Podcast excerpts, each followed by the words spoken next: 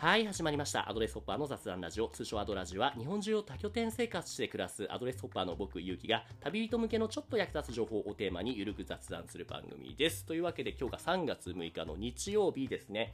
今僕が滞在しているのが、これが、えっと、山口県の岩国っていうところですね。もう申し訳ないんですけども、地名を今まで知らなかった、よくあるあるパターンで来て、この直前、岩国の前にいたのが、それが、すぐ忘れちゃうな、いろいろ移動しすぎて。えっ、と、広島じゃなくて、その隣の、えっ、と、えー、と、ダメだ。もう、すごい移動して。で、その結果、今、この山口県にいますと。今日は日中、ちょっと近くにね、この岩国っていうのは、酒蔵がたくさんあって、やっぱ水が美味しいからでしょうね。その中の酒造に行って、ちょっと飲んできました。で、帰ってきて、夜、ちょっととあるね、面白いことをしようと思っていて、で、それについてちょっと早速話してみましょう。そのためのゲストの方を今お呼びします。今日のゲストの石川さんです。石川さん、ミュート解除お願いします。こんばんは。はい、石川ですよろしくお願いしますお願いします。石川さん、はじめましてって言っていいんですかね？ではないでしたっけ？もう、そうですね。ほぼそうね。。ほぼそうですよね。な、なんで今僕と石川さん、どういうつながりで話してるんでしたっけ？はい。今は、えー、これ Discord というコミュニティ上で話してるんですけれども、はいポッドキャスターが集まる、えーコミュニティで、はいゆきさんとは、まあ、声かけていただきまして、一緒にはいはいはい。ポッドキャスト撮ろうということでね、今回撮らせていただくことになってますね。でしたね、でしたね。そのはい Discord っていうのが、まあ、さっきもちょうどね、この直前に僕が石川さんのムシャラジってラジオに出させていただいたんですよね。はい。はい、ありがとういただきました。はい、ありがとうございました。その中で Discord の説明いえいえ、ありがとうございました。ちょっとしたんですけれども、要はまあ、 Slack なんですけれども、よりコアなというか、いろんなカスタマイズができる Slack ですよって。その中でもさらに、うんいくつかあるチャンネル、その種類の中でのステージチャンネルって言って、要はクラブハウスみたいに僕らスピーカー側と今聞いているのがね、この1234567人ぐらいね、オーディエンスの方がいますと。で、任意のタイミングでその人たちに上に来て話してもらったりみたいなこともできるっていうチャンネルがあるんですよね、石川さん。はい。はい。今ね、ほん、もうまさにクラブハウスみたいな感じですけれども、聞いてくださっています。ありがとうございます。ありがとうございす。ます。で、その様子を僕のスマホでアンカーで収録しているっていう結構複雑なややこしい感じになってますね。うん。なんかすごい新しい形。岩国にいらっしゃったんですね、今い。や、そうなんですよ。知ってました？あ、えっ、とね、僕ね、去年かな、お一昨年かな、あの、はい仕事で行きましたよ。え、そうなの？いや、うんほんとね、すっごい自然豊かなところだねって感じですね、ここはね。ですよね。宮島も近いじゃないですか。ああ、そうですね、そうですね。ねそうなんですよ。広広島通過してきたから行こうかなと思ったんですけども、僕うん車でね、移動しているので、今、目下の目標が、4月に知り合いが長崎の壱岐って、壱岐島って壱岐島でしたっけ？ごご存知ですはいはい、生島。うんはい、あそこでゲストハウスやってるので、4月まるまるそこに滞在するっていうために、埼玉の実家から徐々にぐんぐんぐんぐんぐんぐんぐんぐんと今来てるところで。あ、あだいぶ遠いところまで。いや、そうなんですよ。もうね、燃費8キロの、すっごいちょっとね、古い車に乗って、なんとか来てるところなんですよ。あじゃあ次移動して、周南市あたりで、はい工場の夜景がすごい綺麗ですよ。えー、ちょっといろいろ、それ周南っていうのも、それも山口ですか？そうですね、山口の周南市はいはい。で、えっ、と、工場の夜景が、やっぱ、はい一時期工場萌えって流行ったじゃないですか。ありましたね、ありましたね。うんうんあの、あんな感じの、なんだろう、ファイナルファンタジー7みたいな。あ、シンラ、シンラカンパニーみたいな感じ？そうそうそうそう、そんな感じが広がってるのでよかったら。えー、ちょっと行寄ってみよう。ありがとうございます。そんな日本のいろんなところを知ってるあなたは、石川さんは、え、なんですか？いなんかはい、地図でも作ってるんですか？何をされてる方なんですか？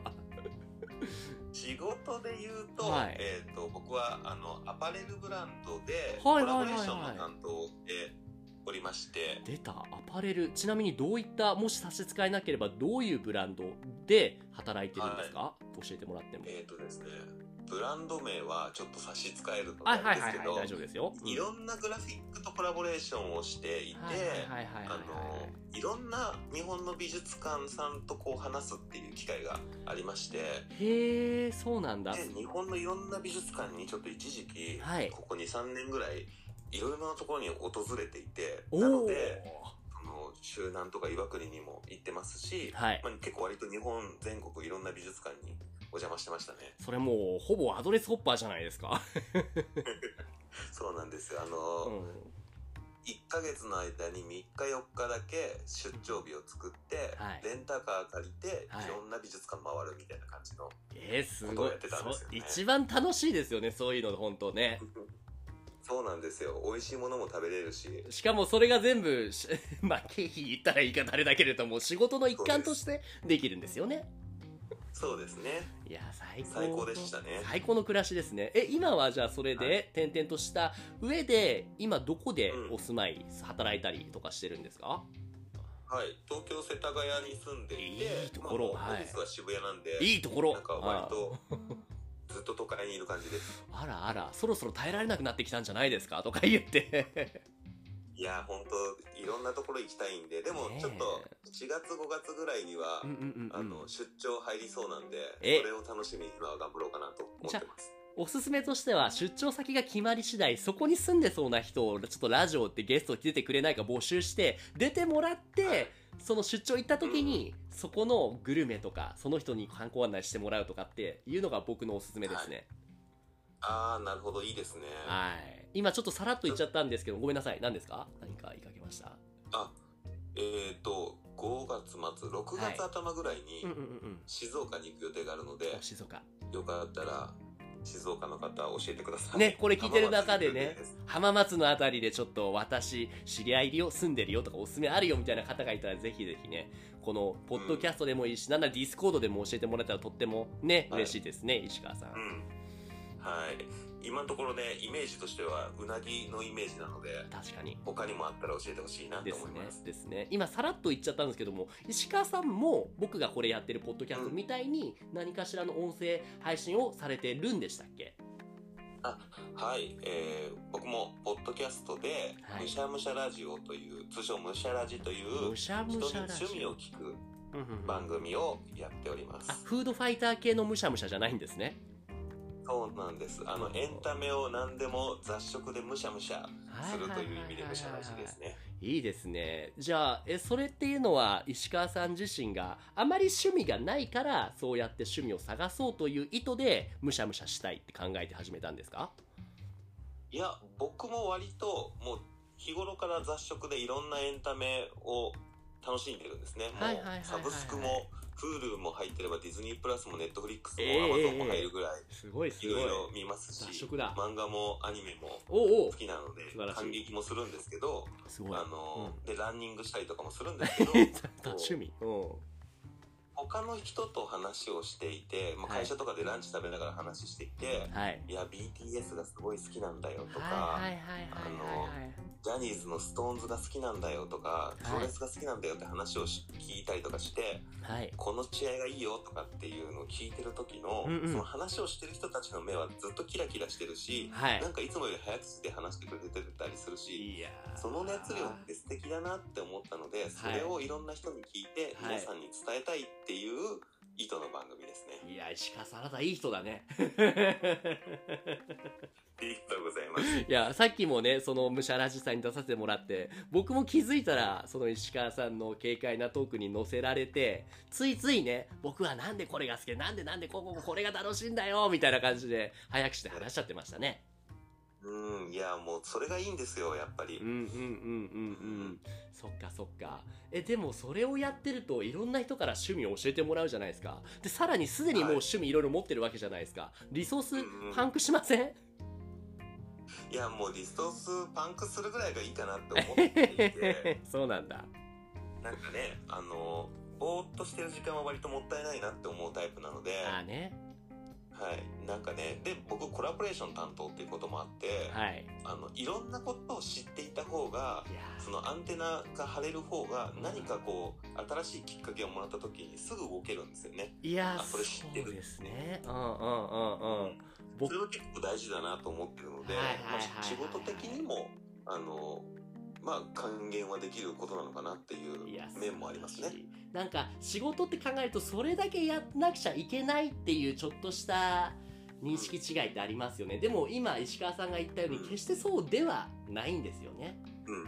ちょっとそうですね。ね、僕こういうのある時にちょくちょくやっぱアニメ見るのでアニメからこれこういう話があるんですけど、みたいな話で脱線しちゃうんですけどもあれ石川さんもアニメ見るってさっき言ってましたよね、はい、アニメも見あのますよ。今期やってるアニメでそのビスクドールは恋をするってアニメ知ってます、あ、見てないですね。これね意外と、意外とというか僕今期の中で結構上位に来るぐらい面白い作品なんで見てほしいんですけれども、えまあ、作品見てみますどういうものかっていうとなんかよくある感じの男女の学園コメディなんですけれども男の子の方はその家がうんひな人形を作る職人さんの家系なんですよ。ー、はい。で職人あのひな人形の顔を描いたりそういう服作ったりっていうことをずっとやってきた男の子。でヒロインの女の子は見た目すっごいギャルで可愛いキラキラした感じの子なんですけどもコスプレが趣味なんですよね。でその女の子が男の子のその才能に見とれて私のコスプレ衣装を作ってみたいなそういう話なんですね。で僕これ今なんで話したかっていうと今石川さんが話したようなそのお仕事をしてる時もそれだけじゃなくていろんな見聞を広めるのが大事だなって話されたじゃないですか。はい。このアニメの中でも一時期この男の子主人公がもうコスプレ服作りに没頭しすぎるがあまり本業であるはい。そのひな人形のことをほとんどやれてなかったんですよ。で、はい。久しぶりにその師匠であるおじいちゃん自分のおじいちゃんにうん最近上手くなったから見せてみろって言われてすごい恐る恐る最近やってなかったから仕事サボったから大丈夫かなって。で書くんですけども、うん。結果としてその彼が描いた絵が前よりもすごい深みが出てきたな。いろんなものに触れてきたんだろうなっておじいちゃんが言ってきてくれて。それでおその男の子がいやもうすごいこれで良かったんだ。そのグッと苦しい見てグッときて僕も。えー、すごい見たくなった。でしょ？これもまさに自分の好きなものを熱く話すっていうね。うーん、そうなんですよね。なんか、うんしかも、あれですね、ちょっと派手な子がオタク趣味も、みたいなの持ってるうんみたいな展開、うんうん、好物ですね。ですです。見た目は本当にね普通のコメディ学,、ね、学園ロマンスなんですけども中身は結構濃ゆい感じの作品なんでよかったらって感じですね。はいちょっと脱線しちゃったんですけれども、そうなんだえでもこれってポッドキャスト実際始めたきっかけって何かあったんでしたっけ？石川さん。始めたきっかけはですね、これまたちょっとあの、変わってるんですかね。おあの、2022年になるときに、あの、何かちょっとこう、仕事ばっかりしてるんじゃなくて、うんうん。何か新しい目標が欲しいなっていうふうに思ってたうんんですね。うんで、そんな話を会社でしていたら、いや、自分もそういうふうに目標を持ちたいって思ってる人が何人かいて、ただ、自分で年始に目標を決めても、なかなかそれを完遂できないと。みんなそうだっていう話になって、なるほどね。じゃあこれはいっそゲームにしようって提案したんですよ。それがえー新春チャレンジみくじっていうタイトルなんですけど、新春チャレンジみくじ。はい。はい。あの、一人3つカードが渡されて、そこに目標を書くんです。はいはいはい。えー料理が上手になるとか、うんうんうんうん。えー英語で、まあ、トーイック何点取るとかっていうのを書いて、全員の目標を一つの袋に入れるんです。はいはいはいはいはい。年末最終出社日にみんなで引いて、はい。それをあの参加メンバーで共有してはい。やらなきゃいけなくて、うん。僕が引いたのが SNS1 万人フォロワーっていうお目標だったんですね。お1年で1万人って結構しんどいですよ。結構しんどいですよね。ねただ、あの、まあ、この目標って完遂することが目、その、なんですか、大事というよりは、本気でそれを1年間目指して、月に1回みんなでどういう行動をしたかっていうのを共有することで、はい。仕事以外の見聞を広げたりとか、なんかちょっと目標を持とうっていうものなので、はいはいはいはいはいはい。はい、やれる範囲のことはやって、こんなこと言うやったよってみんなで共有できるようなものができればいいのかなって思ってるんですよね。でそれで始めたのが1月ってことですか？そうですね。1月の本当に年末29日ぐらいから何しようかなって考えて、はいはい。ツイッターじゃないな、フェイスブックで1万人って難しいだろうな、うんうん。インスタグラムキラキラした写真撮るの大変だなって考えてて、うん。音声メディアが流行ってきているぞと、なんか記事で読んだことがあるなと思っているのと、はいはい僕高校の時にあの中高と高層部だったんですね。放送部してたんですか？へえへえへえへはい、あでそういうの好きだなと思っえてなるほど。そしたらアンカーっていうポッドキャストが流配信できるっていうアプリを見つけて、うんうん。あ、これいいじゃんって思って、まあ、最初はいろいろテイクとか取り直しまくりましたけど、はいあのはい。BGM も入れられるしいいなと思って始めてみたのが本当に1月の4日とか5日とかが最初のエピソードだと思うんですけどそんな感じのスタートでしたねじゃあまだ1、2ヶ月ぐらいってことですね。そうですねでもなんだろう、聞いてると、やっぱその放送部員なるほどなって思うのは、すごい落ち着きのある声ですよね。僕割と結構、まくし立てるじゃないですけども、結構その、特にはい気分が高ぶってくると、えー、すごいみたいな感じで話しちゃうんですけれども、なんかはい、包み込むような落ち着きがありますよね。石川さんの方はいね。なんか僕はゆうきさんのこう番組を聞いていて思うのは、はい。あのリアクションとか、はい。こうなんですかね聞いてる人が気持ちよく喋れる感じのリアクションってはい。すごいなと思ってそうなんですね。れができるようになりたいなって思いながら聞いてました。多分これ僕ね、振りっていうよりも多分元々の素性というか本性なんでしょうね。はい基本的に人間に興味があるから。はしないですうもんね。ん。うんそうなんですよ。でもね、だからこそ思うのは、僕ってまあこうやって聞き上手って言われる面もあるんですけども、僕自身はそう思ってなくて、なんならずっと自分の話ばっかりする人の話聞けないんですよね。あそうあ、。喋りたくなっちゃう部分もあって。そう。あとは、なんだろう、特に複数いる中で、その人だけが話してたりすると、僕はそれをまばらにしたいから、話してない人に対して、あなたは A さんはどうも、B さんはどうもみたいな感じで気づいたら、うんファシリテートするっていうのが多分もう癖になっちゃってるんでしょうね。うんうんいやーそれはすごい大事なことだなと思います。いやーね、でも石川さんなんかもう基本的に間を待ってくれるじゃないですか。ぼ僕やっぱ、僕もなるべく聞き役に徹するようにするんですけども、それをさらに上回るように聞いてくれるっていうことを出されると僕も気持ちよくなっちゃいますね。ああよかったです。なんかねまあ編集も多少こう声でするからっていうのもあると思うんですけど、はい。あのなるべく声を重ならないようにしたいなっていうのはもう通常の会議からも思うんですけど、はい。それでも重なっちゃうんで、ね。あの肌荒れだなって思いながらね喋るようにはしてます。これリアルでたまに収録することもあるんですけども、30分、オンラインだったら30分の収録が、リアルだと20分ぐらいに、しあのね、縮めることができるんですよ。やっぱりそれは目の前にいるから顔を見て、表情を見て、あうんの呼吸がつかめるじゃないですか。はい。でもオンラインだとねね。そう、まさに今みたいにもう混戦してしてるじゃないですか。そ しちゃいますう。ね。ね、特に今これディスコで撮ってると顔すら見えないから声だけですもんね。うん。ってなると、やっぱり大事なのは自分のその、表情とかの感情とかを声に込めるっていうのが一つ大事かなって思って僕やってますね。うん。気づいたら逆に引き出されちゃってるじゃないですか、僕が。石川さんに。よかったですい。や、じゃあ戻って戻って。じゃあそういう形で始めたそのポッドキャストですけども、2ヶ月、1ヶ月やってみて、実際どうです？その理想としてた、求めていた、その1万人って目標はあるけど、それ以上に、それを続けていく過程の中で何かつかめていけたらいいなって話をしてたと思うんですけれども、はい。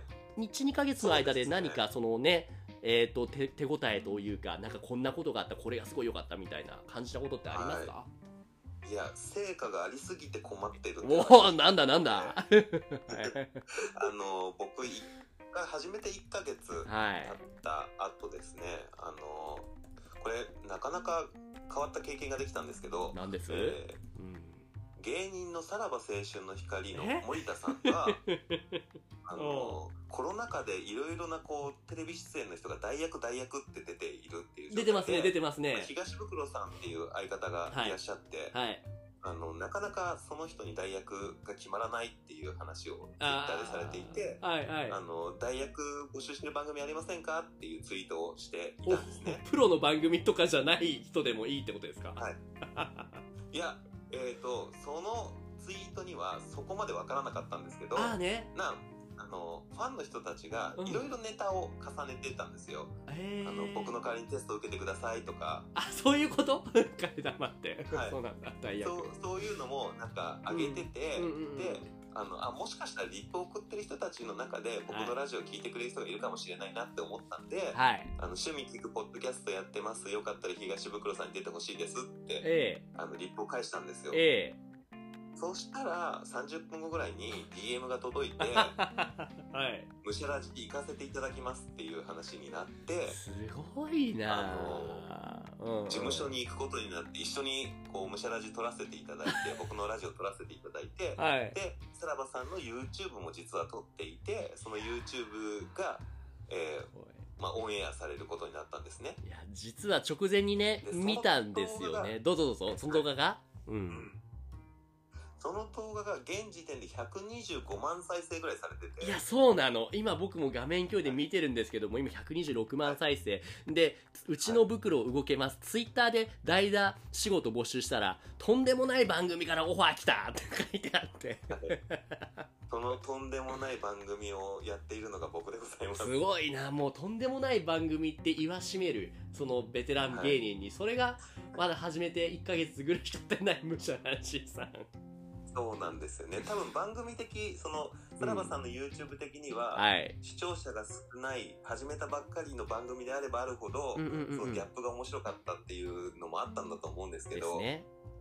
あの、それまで本当に1日数回の再生だったのが、はい。そのさらばさんの YouTube に出た瞬間、一気に何万っていう再生回数になるので、すごい。もそうなんだ。あの、で、まあそれが貴重な経験っていうのも一つなんですけれども、うん。あの話があって、それで聞いてくださる方が一気に増えたので、あの、守備の話したいですってうん。言ってくださる、うん。あの、リスナーさんというか、まあ、さらばさんから来たリスナーさんっていうのがいらっしゃってて、あの、正直ね、こう、実際の友人から話聞くとかっていうことしかしばらくはできないなって思ってたんですけど、はいもう早い段階で、その、会ったこともないリスナーの方に話が聞けるっていうチャンスができたっていうのは、このポッドキャストやっててすごく助かってることだなと思います。いやでもこういうのも言ったもん勝ちですよねきっとね。多分きっかけはすごい、おふざけみたいな募集してます。って多分普通の人が見たらなんかまたこの東袋さん、あさらばの人たちやってんなって思って普通はみんなスルーと、スルーすると思うんですよ。はい。でもそこに全ベットしたのが石川さんってことですよねそうですね。いや、まさか拾われるとは思わなかったんですよね、もう。うんうんうんうんうんうんでもただ、拾われたからにはこれは、僕、あの、もう、迷ったら面白そうな方っていう風に決めてるので、はいあの、これはアクセル踏むしかないって思って、行きますったんですよね。ね、で結果動画もね見たし音声も聞いたんですけども、すごいね雄弁全然臆することなくねきっと大好きな芸人だったでしょうにファンだろうに、でもその感じをほとんど出すこともなくちゃんとやっててね、本当にまだ1ヶ月思いましたね。いや、もう本当あの、僕にとってはある意味聖地巡礼でもあるので、聖地巡礼ね。はい あの、事務所にある本棚の漫画とかに気が散っちゃうんですよ、話ああこれ読んでんだみたいなね。はい。で、あそこの事務所は猫も飼ってるので、猫ちゃんがいて、はい。足元にあのずっと動画で見てた猫ちゃんとかが来るんですね。うんうんうんうあんので目の前にはずっと好きで見ている芸人さんがいるっていう環境でのインタビューを1ヶ月で経験できたのはある意味もう怖いものはないなみたいいやなところありますほんね。とそうですね。そうですね。うん。いや面白いな。1ヶ月でそれこそさっき言ったような最初はね同僚とか知り合いぐらいのレベルの方だけだなと思ったらそこからもう何段階ももうステップスキップした上でそういう人たちとつながることができたと。ん。そうですね。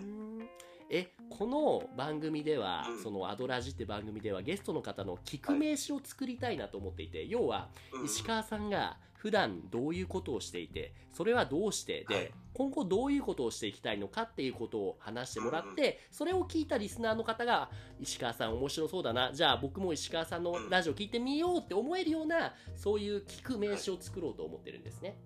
うんなので、今回、そのすでに、えっ、と、石川さん話してもらったのは、どんなことをしてますっていう、その誰っていう部分と、あとは、えっ、と、なんでこういうことを始めましたっていうホワイの部分とね、あとは、こういうことがありましたって過去の部分を話しましたよね。じゃあ、最後にちょっと伝えてもらいたいのが、今後、どういう人はいとつながりたい、うんあるいはどういう機会、機会とどういうスキルとつながりたい、みたいな未来の話、何かお聞きしてもいいですか？そうですね。あの、まあ、目標としては一応今年いっぱいは、はい。そのフォロワー1万人は、まあ、目指していこうかなと思うんですね。ふむふむできるところまでっていう意味で。うん。で、やりつつ、あの、僕仕事ってお話しする有名な作家さんとかは結構いるんですけど、そういう方々に、このポッドキャスト側から、あの、仕事であんまり、なんですかね、プライベートでやってることをお願いするっていうことはあんまり考えていないので、うんうん。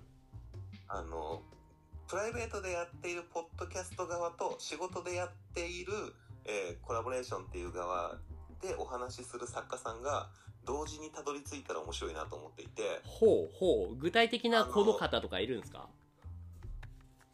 あ、具体、もう一回いいですか？具体的にこの方とつながりたい。この方のこういう仕事でポッドキャストやってる人のこういう方がみたいなっていたりするんですかあーそうですね。えっと、具体的にっていうのはいないんですけれども、あの、ポッドキャストをやってたおかげで仕事でもコラボレーションできるっていうことになればいいなあ、あ、そういうことか、そういうことか。は漠いはいはいうん、はい、思いはあって、い。例えばですけど、あの僕がこうやって話してることで、うんうん。まあ世代なんであれですけど、鳥山明先生。インタビューをできる機会がもしあったとして、ねあんまり原作でのコラボレーションってないですけど、え。はい。あの、ドラゴンボールとのコラボレーションが生み出せるとか、はいはいはいはいはいはい。そういうことになったらいいなって思ってはいます。でもすでにその足がかりとして自分がファン側だったはずのさらばさんとはいもうコラボしているっていうのが一個叶っちゃってるわけですよね。そうですね。あの、本当にイレギュラーだし、なんか、この、この手のゴールみたいなのって、もうちょっと先にやってくれた方が頑張りがいがあるんだけどなっていうと。ちょっと急すぎた。うんはいはい。いや、でも、すごくエキサイティングな経験ではありましたね。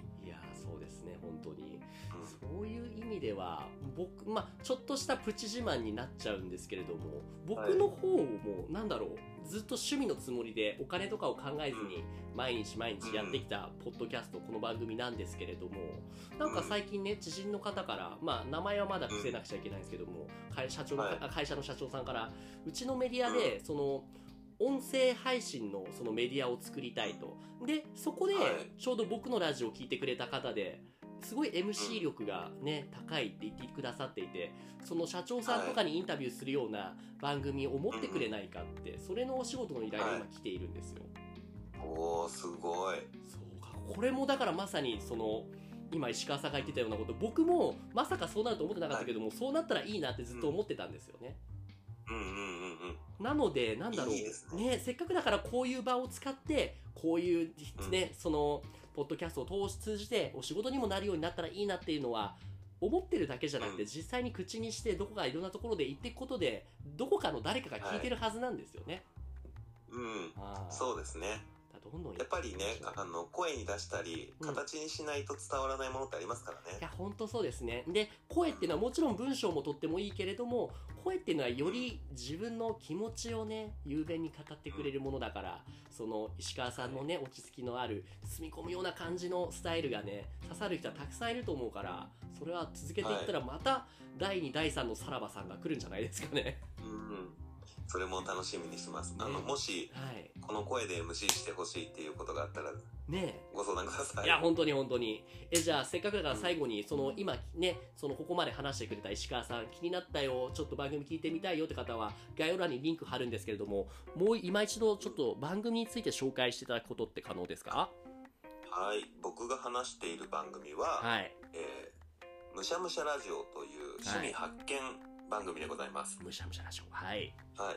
僕自身がいろいろなエンタメを雑食でむしゃむしゃと食べているので、さらにそこの世界を広げていけるようないろんな趣味をお伺いしたいと思っています。なるほど。特にね、最近はあの、推し活をしている方に、このアイドルの魅力はこうだよっていう話をしてもらったり、はいはいはい。ソフトテニスの実業団に入っている方にうん、うん。あの、ソフトテニスとテニスってここが違うんだよなんていう話をしてもらったりしていて、はいはいはい。新しい世界が本当にぐんぐん広がっているので、はい。あの、聞いていただけたら、あの、聞いてくださった方も新しい世界が広がると思うので、よかったらむしゃむしゃラジオ、通称むしゃラジ聞いてください。はいよろしくお願いします。ありがとうございます。もうまさに聞くだけで趣味の世界広がる。僕も直前に聞いた回でこれの他に2つ聞いてそのうちの1つが今ちょうどまさに Discord にも聞いてくれてるコンさんっていう方のポッドキャストの始め方っていう番組をやられてるコンさんの回とあとはがき職人さんの回がありましたよね、はい、ふくりん親方さんかな、うん、あの人の回も聞いててああ面白いなと思って。全然今までそのお笑いラジオのハガキなんて出す気にならなかったけども。あそういうこと考えて出してんだ。だったらちょっと面白そうなやってみようかなって。世界を開くためのいいきっかけになりますよね、うん、そうですね。なんかやっぱはがき職人とかだとねあの番組で読まれたいっていう意図だけなのかなって思ってたものが、うんうん、意外ともうちょっと深いこう動機だったりとかが聞けるっていうのは、はい、結構面白い経験だったなと思いました、ね、自分でも意図せずあ自分こんなこと思ってたんだっていうのが気づいたらスラスラスラっと出ちゃうから出されちゃうから、うん、石川さんによってね、うん、そっかそっか、じゃあそれに興味がある人はもちろん聞いてほしいっていうのもありますし他にも番組に出たいっていう方を募集してます、はい、あそうですね。あの、むしゃむしゃラジオで自分の趣味について話したいとか、はい、自分の推してるグループをプレゼンしたいなんていう方は常に募集しておりますので、はい、こんな趣味持ってるよっていう方、お気軽に DM 等々いただければ、はい、ぜひ私と一緒に話しましょう。いいんですか？よろしくお願いします。僕も大物お笑い芸人とかじゃないけど大丈夫なんですか？あもう全然 全然大物芸人さんが来てくださるケースが稀すぎるわかりました。じゃあという形でねその趣味についてをそのうまく引き出していただける趣味開拓ラジオ違うなんだむしゃラジですね。むしゃむしゃラジオさん、はい、気になる方は概要欄リンク貼っておくんで聞きに来てください。というところです。じゃあ今日のところ話し尽くせましたでしょうか？石川さん。はい楽しかったです。ありがとうございます。というわけで今日のゲスト石川さんでした。どうもありがとうございます。ありがとうございました。はい。というわけで番組では皆さんからの質問やお悩みを募集しています。概要欄の問い合わせフォームまたは Twitter の DM からご投稿お願いします。Twitter のアカウントは、アットマークアドレスラジオ、アットマーク ADDRESSRADIO です。今日の石川さんのようにコラボしていただける方も募集中です。ご興味ある方はお気軽にご連絡ください。それではまた次回、ありがとうございました、石川さん。ありがとうございました。